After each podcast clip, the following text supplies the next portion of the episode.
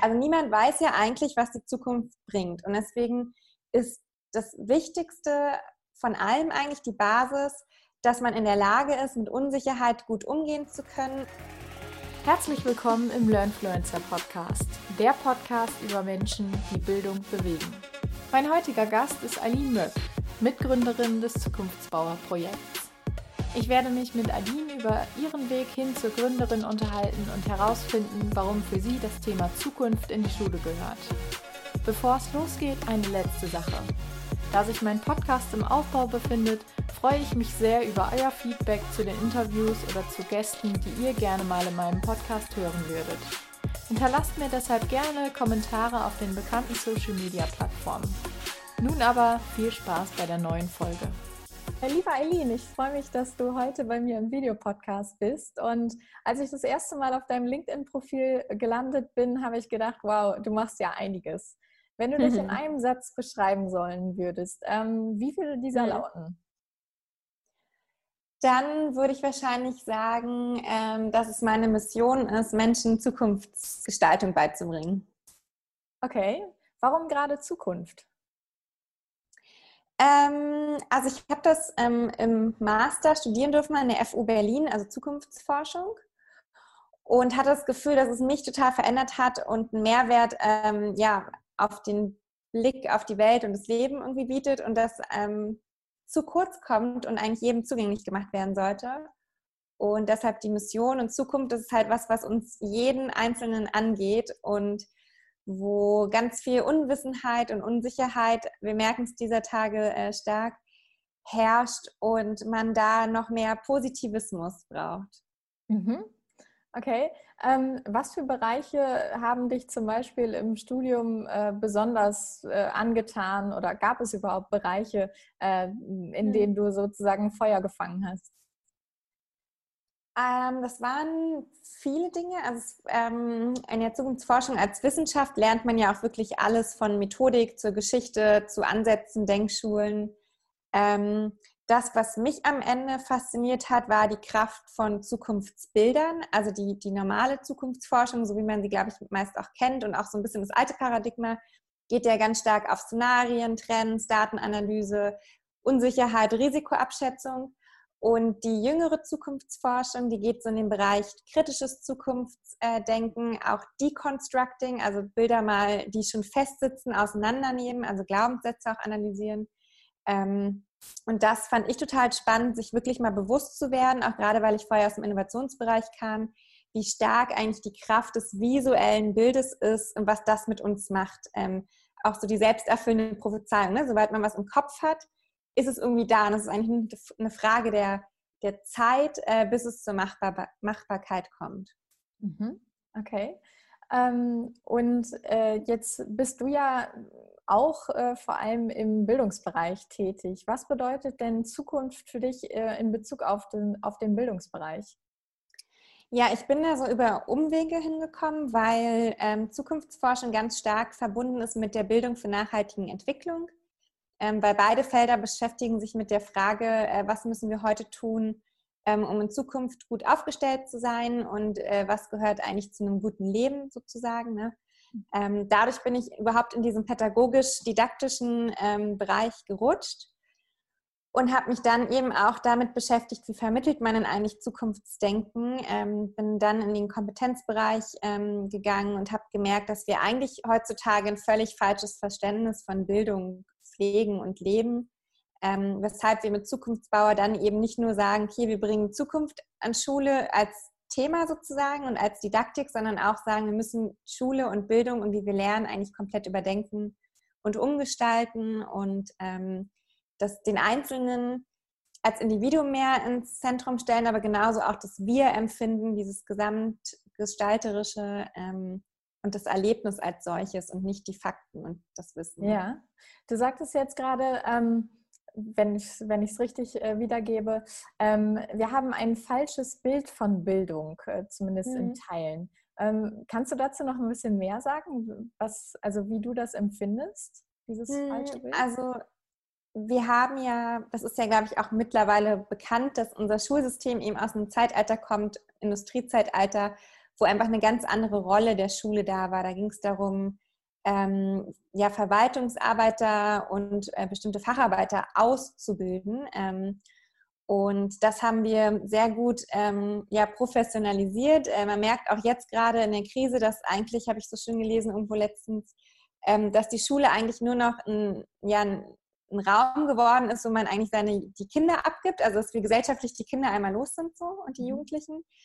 Ähm, aber dass es gar nicht mehr um die Selbstbildung geht. Die Selbstbildung, so wie auch Platon sie gelebt hat, diese Selbsterkenntnis, das Suchen eigener Wege und auch das Beschäftigen mit dem eigenen Ich, ähm, das spielt ja eigentlich kaum noch eine Rolle, sondern man wird innerhalb von einem System auf bestimmte Rollen festgelegt, man muss sich in bestimmten Mustern bewegen, ähm, weil eben dieser Ausbildungscharakter viel stärker ist als der Bildungsanspruch.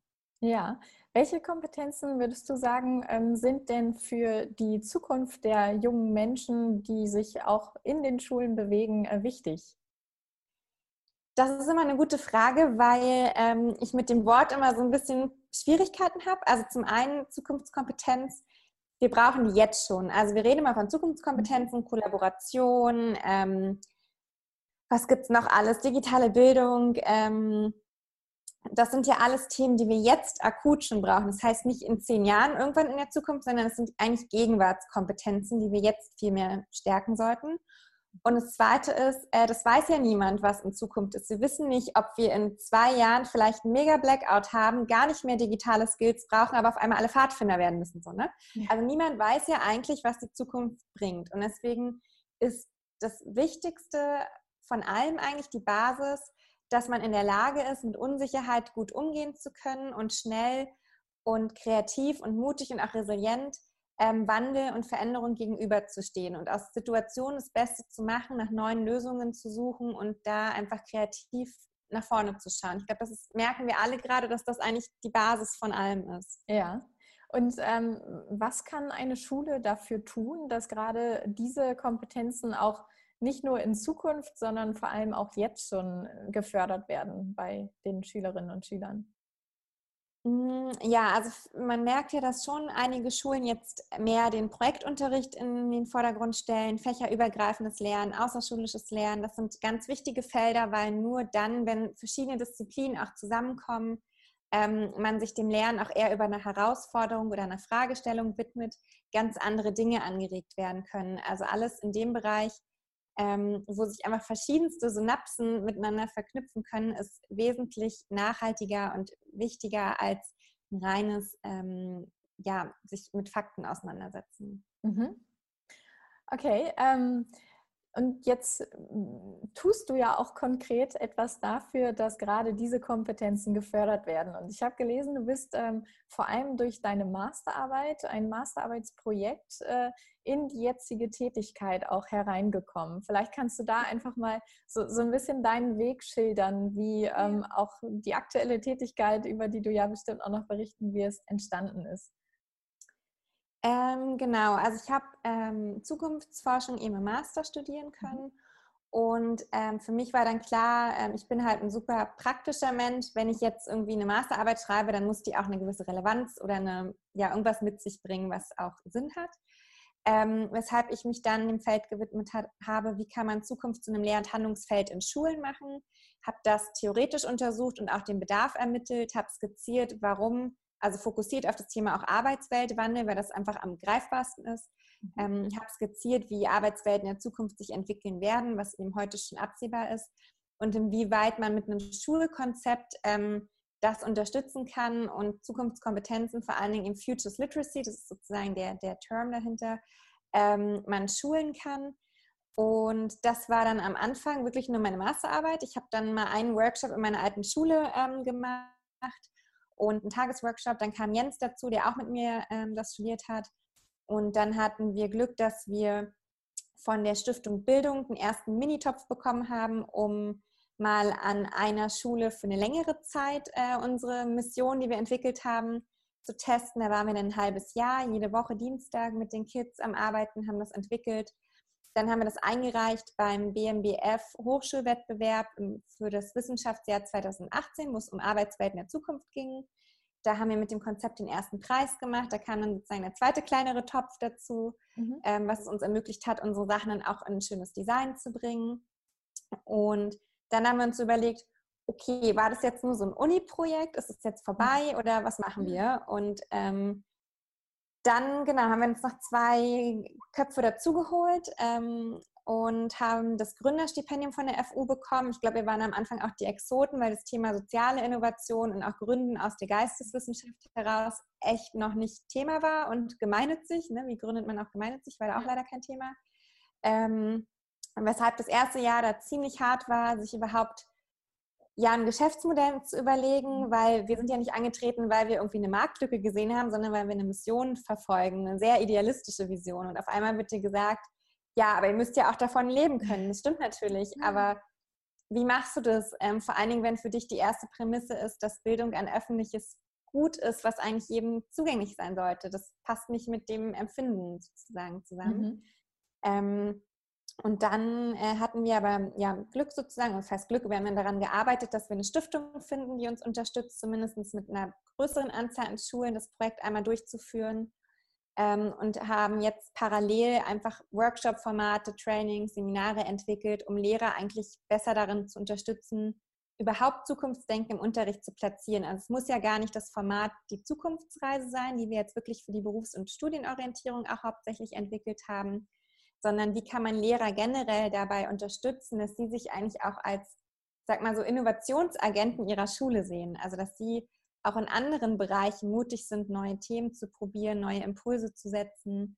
Ähm, und das führt dazu, dass wir neben der Zukunftsreise und Zukunftsbauer, was wir ja geworden sind, eigentlich auch mittlerweile auf einer anderen Ebene unterwegs sind, wo wir versuchen, die Schule als solches zu transformieren, mhm. dafür Lobbyarbeit machen, ähm, um Bildungsinnovationen wirklich an Schulen zu bringen und ähm, auch gucken, wie können wir, wir haben noch ein technisches Instrument umgesetzt, ähm, wie können wir Schulen auch dabei unterstützen, überhaupt Gelder zu bekommen und Neues auszuprobieren, weil wir eben gemerkt haben, in unserem System Bildung in Deutschland fehlt es an einem Innovationsbudget und an einem Innovationssetup. Also es ist ganz schwer, überhaupt Neues in dieses System zu tragen und das dann auch ähm, zu integrieren. Mhm.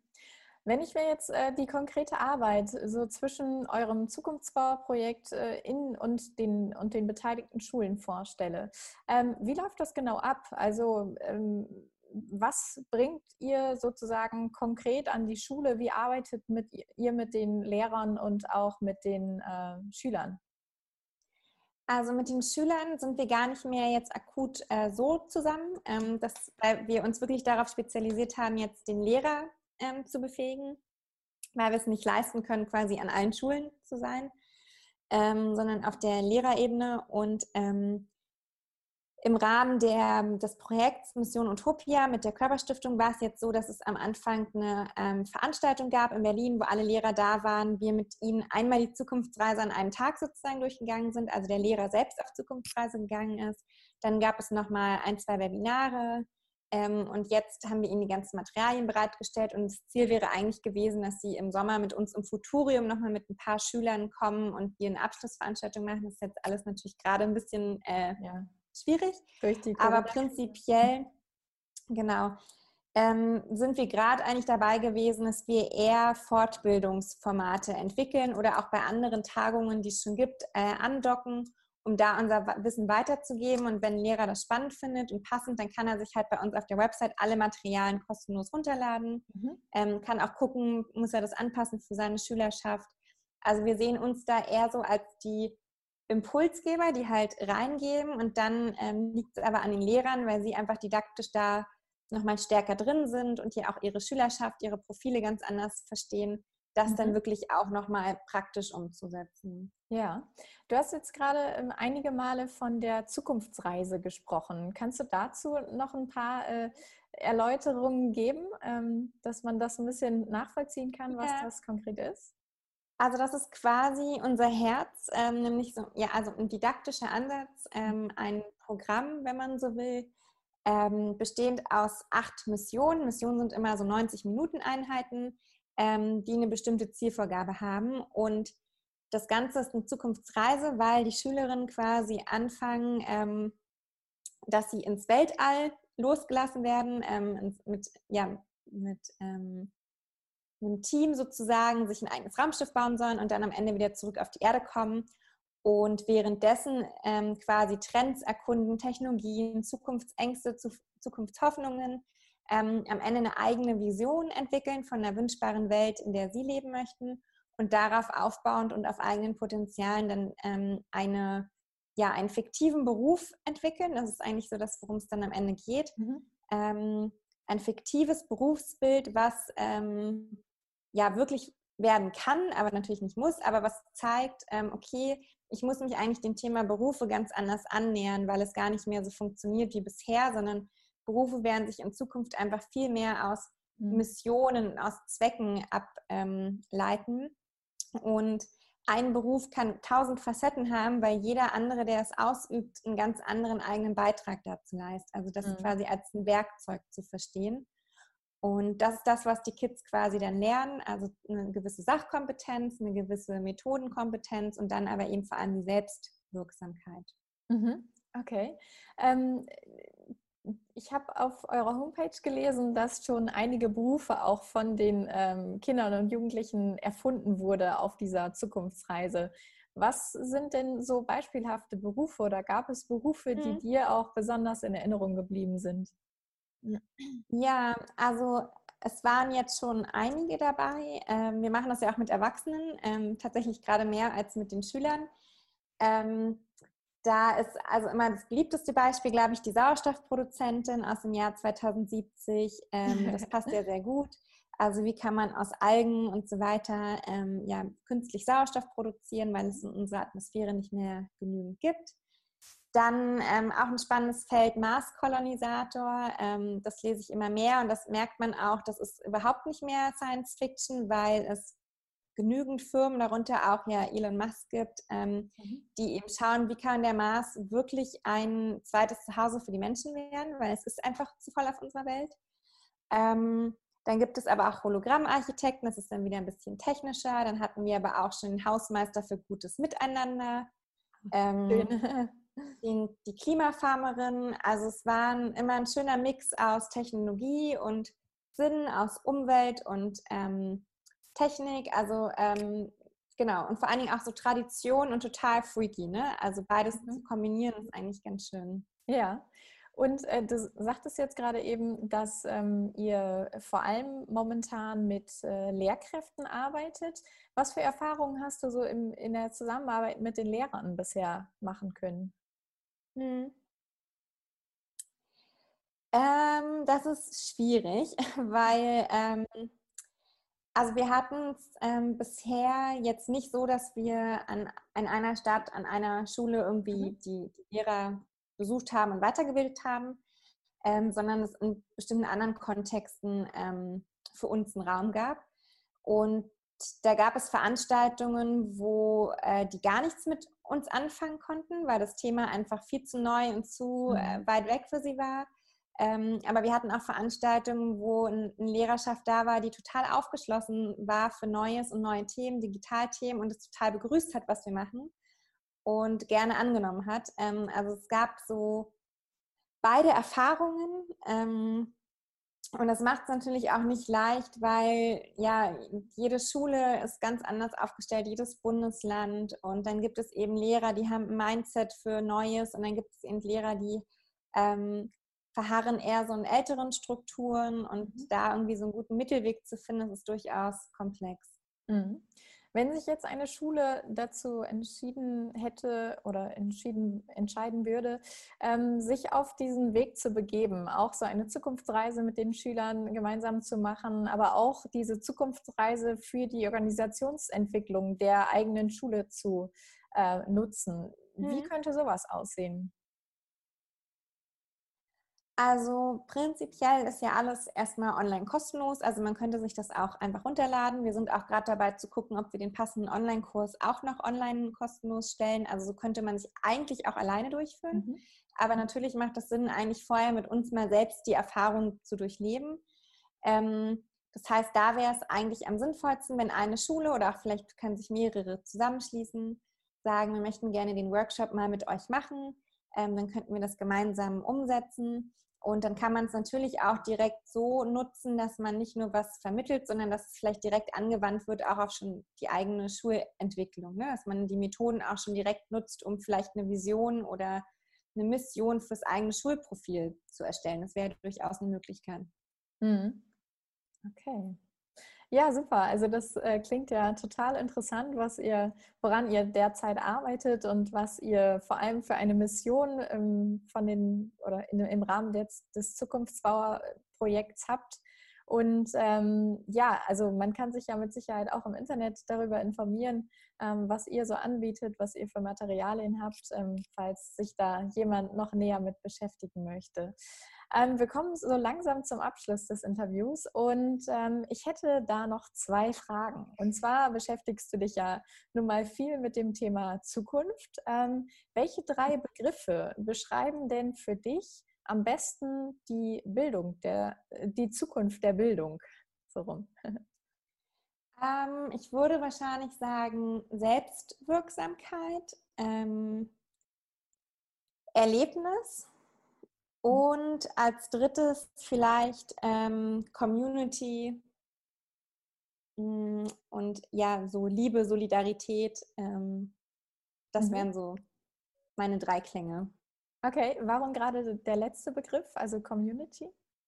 Mm, weil ich glaube, dass es ganz wichtig ist, ähm, Kontexte zu schaffen, wo man eben nicht alleine ist, sondern wo man in bestimmten Gruppendynamiken unterwegs ist. Und das kann in der eigenen Schulklasse sein, das kann Schülerklassen und schulübergreifend sein, das kann aber auch im Kiez oder in der Kommune ähm, sein, mit, ich weiß nicht, dem Altenpflegeheim oder mit dem Handwerksbetrieb. Ähm, also dieses Community Building, das merken wir auch in der Arbeitswelt, ist halt immer, immer wichtiger, weil bestimmte Communities einfach bestimmte Bewegungen oder Missionen treiben das zu lernen, da eine gewisse Solidarität auch zu entwickeln und sich auch innerhalb einer Community füreinander einzusetzen, das ist, glaube ich, was ganz Wichtiges und in so einer globalisierten Welt da wieder ein bisschen mehr auf diese untere Ebene zurückzukommen äh, für den eigenen Halt und die Resilienz ist das, glaube ich, ein Thema, was wir viel stärker eigentlich noch fokussieren müssten. Hm. Ja, da würde ich direkt äh, zustimmen wollen. Gut, ähm, eine letzte Frage. Ich interviewe ja in meinem äh, Videopodcast äh, bekannte Learnfluencer, also Menschen, die innovative Bildung voranbringen und andere dadurch inspirieren äh, wollen. Und ähm, gab es auf deinem Weg Learnfluencer, die dich besonders mhm. inspiriert haben oder die dich auch immer noch inspirieren, die du ge gegebenenfalls in meinem Videopodcast gerne mal hör hören würdest? Ähm, naja, also ich glaube, Margit Rasfeld ist ein Name, der bestimmt schon oft gefallen ist. Ähm, mit der arbeiten wir auch gerade am Friday zusammen.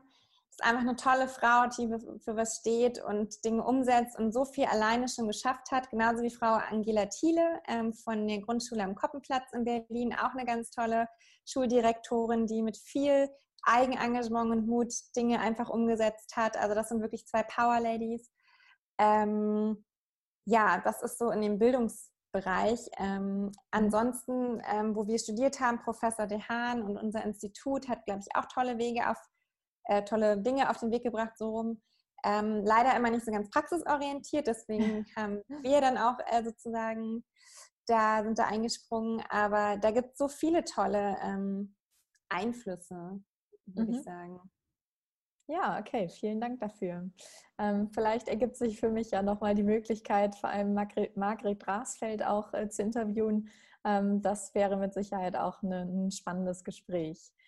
Ähm, erstmal vielen Dank jetzt an dich, äh, dass du dir die Zeit genommen hast, dass du uns ein paar Einblicke in deine Arbeit und deinen Weg auch äh, gegeben hast. Und ich wünsche euch äh, für, den, für das Zukunftsbauerprojekt noch ganz viel Erfolg und viel Spaß auch auf eurer Mission vor allem. Hm. Ja, danke, dass wir hier mit dabei sein durften. Das war's für heute im Learnfluencer Podcast. Wenn euch die Folge gefallen hat oder ihr sonstiges Feedback zur Folge habt, hinterlasst mir gerne einen Kommentar auf YouTube, Instagram oder Twitter. Ich freue mich, wenn ihr beim nächsten Mal wieder mit dabei seid. Eure Antonia.